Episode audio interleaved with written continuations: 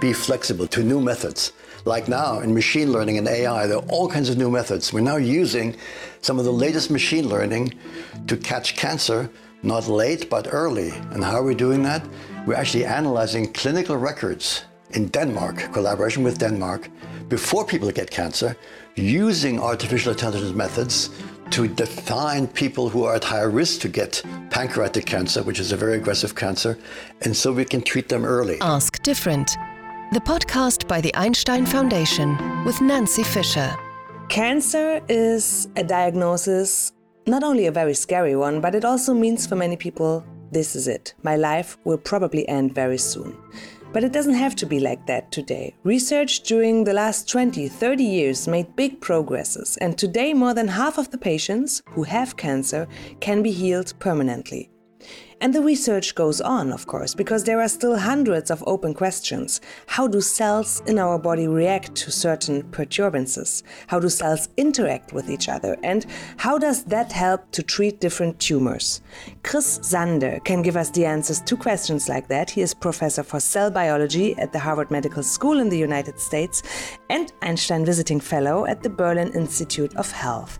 Welcome, Mr. Sander. Good to have you. Hello. Thank you very much, and thanks for people listening. Let's start quite simple. If we put it in one sentence, you try, with the help of computer simulations, to predict how cancer spreads and how cells react. How do you do that? Can you try to explain it to me, maybe as if I was a child? Well, cancer is a very difficult problem and it's not solved yet.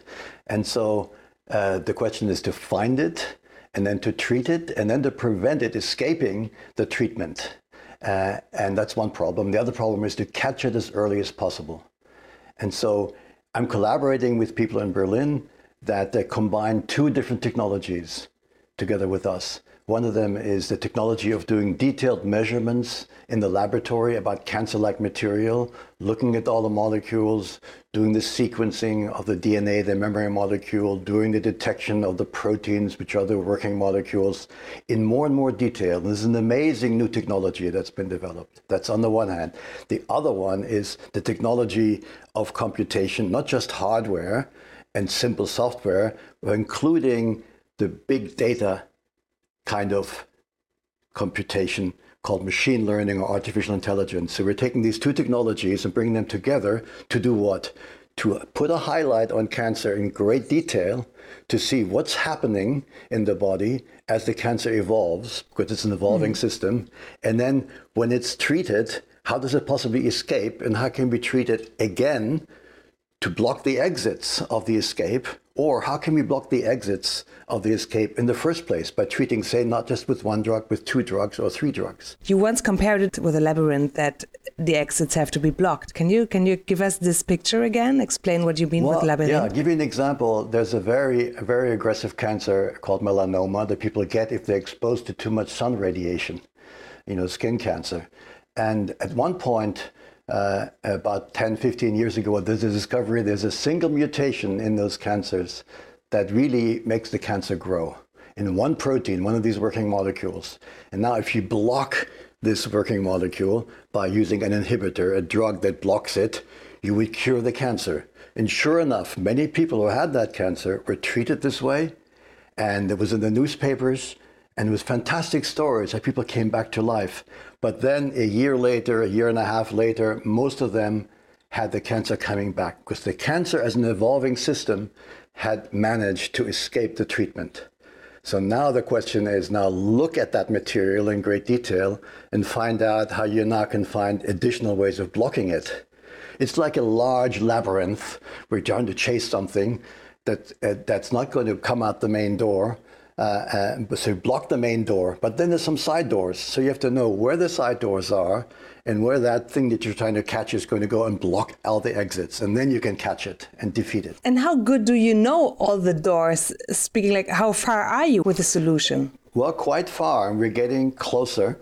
I mean, the biology of cells used to work on one or 10 or 20 different molecules out of 20,000 that are in the in the in, in, in human cells.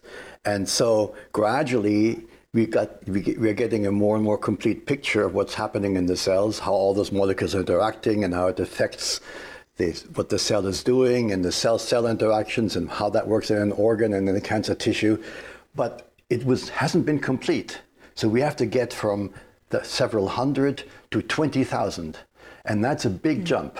But all the new technologies since the sequencing of the human genome about 20 years ago have gotten better and better and better. But what was missing to actually put this now into a computational engine that describes it, what's going on, using algorithms, using computation, using simulation that's also done for airplanes or for cars or so on, and now predict what's going to happen using computation because the human brain cannot figure out how 20,000 different things are interacting. So we need the computation. And then computation, not just to describe what's going on, but to predict what would be going on if we come in with a new perturbation, a new drug and how we can do that as early as possible. It's interesting because if you mentioned the word prediction, for example, this is one of your main approaches to science. I read, like you said, there are five terms that are very important to you correlation, causation, prediction, intervention, and engineering.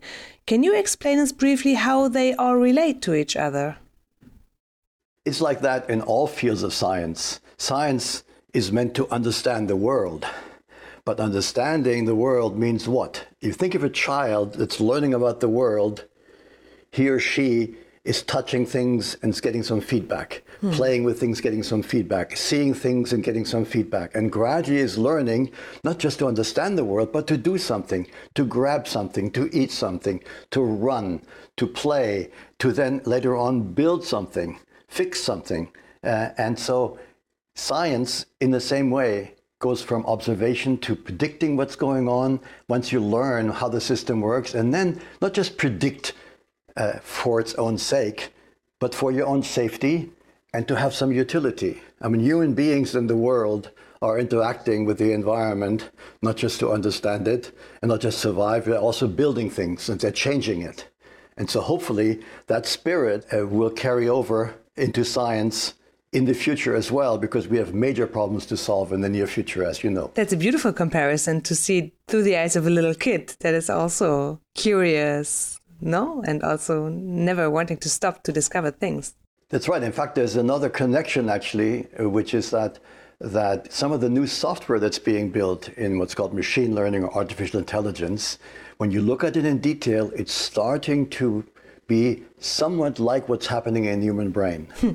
And so we're getting closer and closer to actually modeling the processes, the understanding, all the way to prediction uh, that is happening in human brain. And probably we will go beyond that. But for the cancer problem, it means in a very, very practical way don't just understand it, describe it, but predict what's going to happen and then intervene, do something useful, and perhaps also engineer something. We're, for example, also engineering protein molecules, the working molecules in the cell, by changing them and trying them out to develop new kinds of protein molecules that do useful things, mm. both for medical purposes and also for degrading plastic in the environment by doing it more efficiently through protein molecules.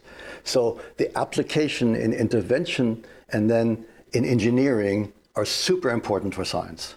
And I think this should motivate kids also it's not just about learning, it's about doing something in the world and creating a better world. You research in so many fields. Like you started with physics, where what you studied. Uh, medicine is your topic, biology, cell biology, of course. Also IT, if we speak about computer simulation. Is one topic not enough for you, or, can, or would you say maybe it's not even possible to only choose one of those fields? This goes back to my education, actually. I went to a classical language high school in, in Kassel in, in Germany, and we had, you know, 10, 12 different topics. So as a teenager, I had the mindset of trying to go across the board and understand everything. And then I was advised to uh, uh, go to university, and what topic do I pick? And after long conversations, the answer was physics and mathematics, because that's the underlying basic science that can be used for anything. And sure enough, later on, uh, after having studied mathematics and physics and getting a PhD in theoretical physics, I then used that to move into biology. So this was the way of uh, taking a very broad-based knowledge and attitude, but then applying it to specific problems. Mm. But the other reason is, is that I'm just very, very broadly interested. And that's good news, bad news. The bad news is I sometimes get scattered. The good news is I connect very, very different things and bring them to bear onto solving these biological problems from physics, statistical physics, mathematics, some engineering. And I think it's hopefully very productive to do it that way well, I mean, we are very grateful for many things you researched. So I think it is very productive in the long run, definitely. We um, also want to look on your on your way, on your career. As a German, you teach at the famous, well-known Harvard University. Many people want to achieve an academic career, but they never make it. How did you get to the point where you are now? What do you think is the secret of your success? I don't think there was any secret, but there was a strong motivation. And the motivation started when I was a teenager, actually, because I was handed these books to read about famous physicists, not just Einstein, but also Heisenberg uh, and Delbrück and Feynman and so on. And Who so gave I them thought, to you, oh, those books? Some... My parents. Uh, gave them to me. And so I think the, and the school was also quite positive. But then I spent a year uh, as an exchange student coming from Germany, a year in Texas uh, believe it or not. Uh, but there, I lived in a family uh, with a scientist, and uh, there was a very strong atmosphere of positive attitude towards science. And at one point, I asked him, "Oh, I want, think I want to go into science. What do you think?" But to be a scientist, don't you have to be creative? What does it mean to be creative? So I leaned back and I was expecting the answer from the big oracle of Delphi. And the answer came back. He said, Well, you know, Chris, if you want to do science, stick with it, which means go for it. Mm. So this is, my, and I was very surprised, and that's what I did. I went through all kinds of obstacles, up and down, you know, to to Berkeley in California, uh, to uh, the Niels Bohr Institute in Copenhagen, uh, to other universities, and got my PhD a bit too late. But I stayed with it. I stayed on it because that's what I wanted to do. So the strong motivation really counted. And later on, I had a fantastic mentor when I went to Israel uh, to change from physics to biology. Uh, and uh, he taught me ask good questions. Don't just do anything. What are the questions you're trying to answer? And make sure they make sense in terms of actually understanding it, uh, but only not only that, also being able to predict it and apply it. So I, my advice is go for it if you want to do it. And number two, ask good questions and make sure they're good questions. How important is a good mentor in a career in science? Somebody that supports you, or maybe even one or two more people? I think it's subtle, uh, but I think it's very important. And it typically starts with the parents uh, that can create a certain environment, teachers in schools, good teachers, not so good teachers. Uh, and, and lately, I think what we should be thinking about is also media because the world is is coming together in a way that's a collective human brain uh, of all of humanity through media, an amazing communication never seen before, and the motivation to do science actually should be propagated through these through these social media.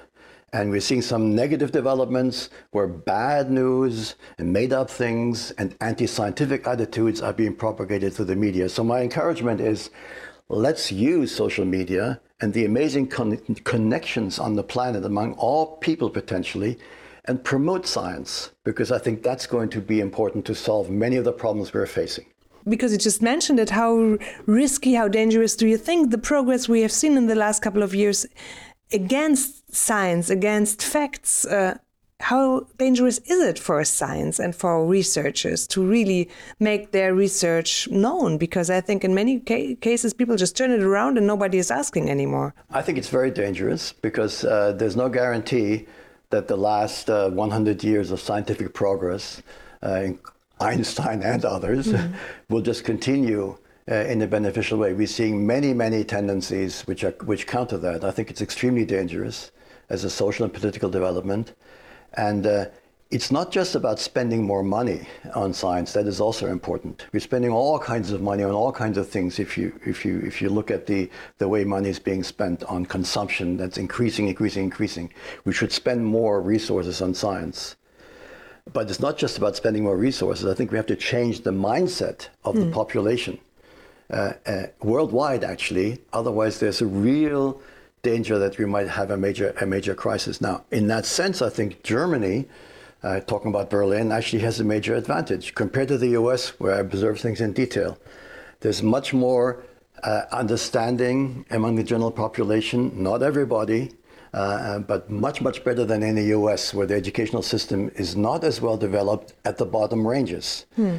So the masses of people uh, need uh, uh, in what we used to call enlightenment, now call it uh, uh, education about science and the benefit of science.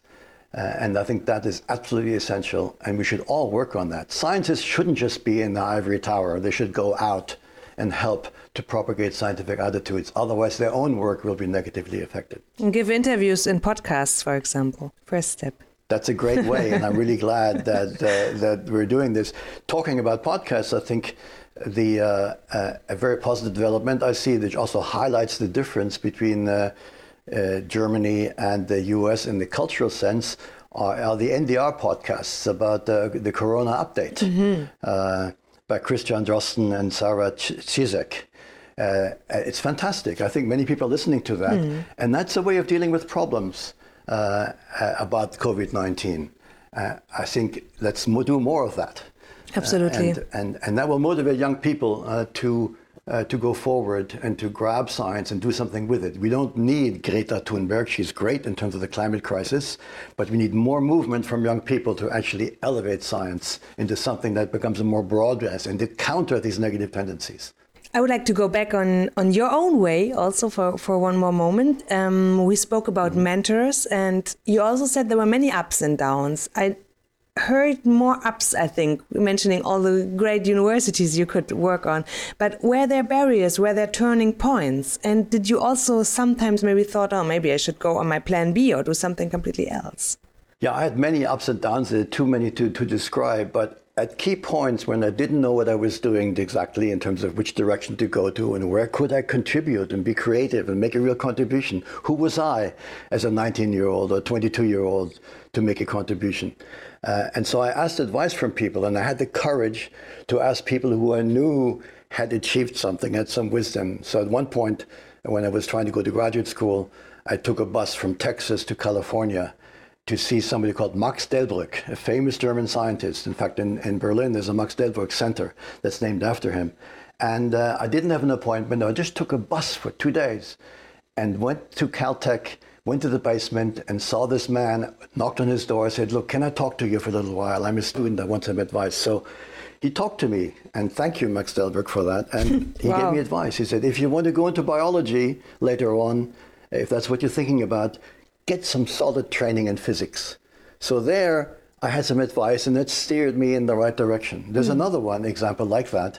Uh, I was in nuclear physics, and the down was that uh, nuclear physics is becoming less and less interested, and all of my colleagues seem to know more about it than I did. Many problems were solved. There wasn't that much to be on, to be solved anymore. So I went to somebody else. I took a train and went uh, to Göttingen and saw Manfred Eigen, another famous German uh, scientist. Didn't have an appointment, only with one of his lab members. And I went to see him in his office and said, look, uh, he, he finally talked to me and I said, I want to go from theoretical physics to theoretical biology. How do I do it? And he leaned back and said, Well, there isn't really anybody doing this, uh, except maybe for me.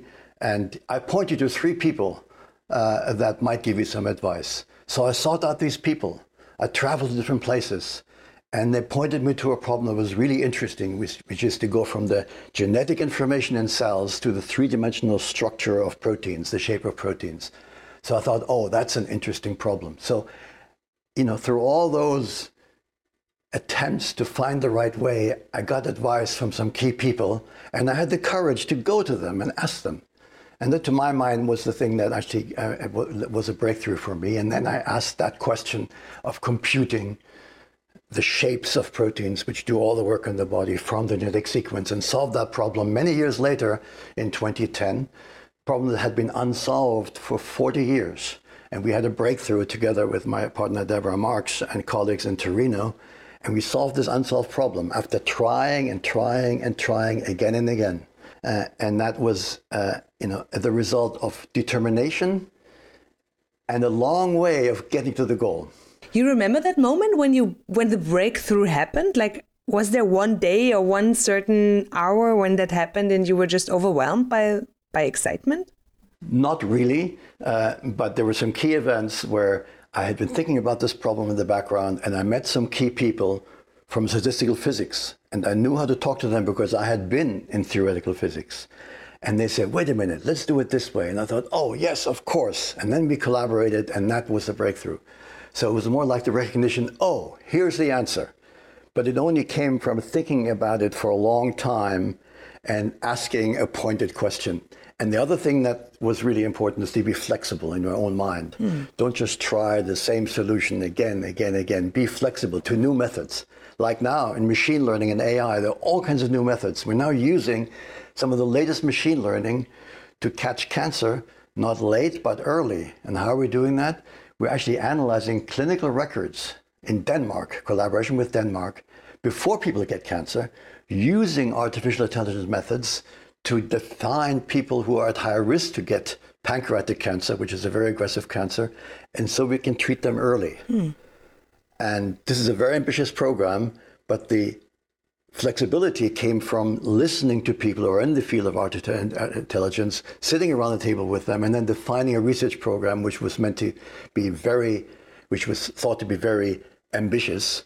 But after two years, we've got the first results. Collaborating internationally, and this is my other uh, encouragement, be open to international collaborations. And in the in the age of the pandemic right now, we're now used to actually pulling together people. I have meetings with people in Berlin every week, in, with people, collaborators in Copenhagen, uh, in Toronto, in uh, Oregon, in Texas. And if I want to have a meeting with these people, some of them are friends, I just call the meeting. Two days later, we're on Zoom, or two hours later. And I think this is a great opportunity. Absolutely, because we we always talk about the pandemic and so many disadvantages. You just started the uh, Einstein Visiting Fellowship, but you could never go to Germany, or at least not in this regular way of visiting Berlin from time to time and see all your colleagues. But I think when I read it right, it was actually in the end of the day an advantage that the pandemic happened for you and your collaborations because they happened way more often, right? It is, and you know, after a career uh, where I started a department at the European Molecular Biology Laboratory in Heidelberg, and then I helped to form the European Bioinformatics Institute in Cambridge, England, and I started a department in New York for computational biology that grew to 100 people. And uh, in that, uh, I now am changing my ways by what I call network science. Mm-hmm. I'm more and more not working with people in my group, but I'm working more and more with people who are distributed. Why not? Because everybody has their own expertise, and I'm creating groups internationally that work on particular problems, very carefully selected, and then very intensively work with them on two or three different problems. I think the network science is a new way of doing science, transcending the classical laboratory that we're all used to by the typical professors at TU or FU or anyplace else.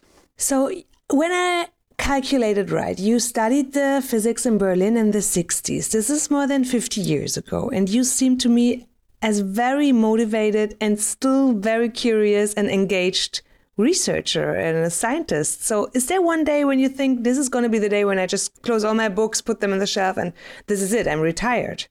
No, I like hard problems. I don't even spell the word retirement. Uh, the, the, I like hard problems, and I want to solve the hard problems. And the cancer problem is one of them where my collaboration with Blüthgen at Charité in Berlin and others, we're trying to solve this problem and we see the way. So the energy is there to actually solve, make a contribution to solving this problem.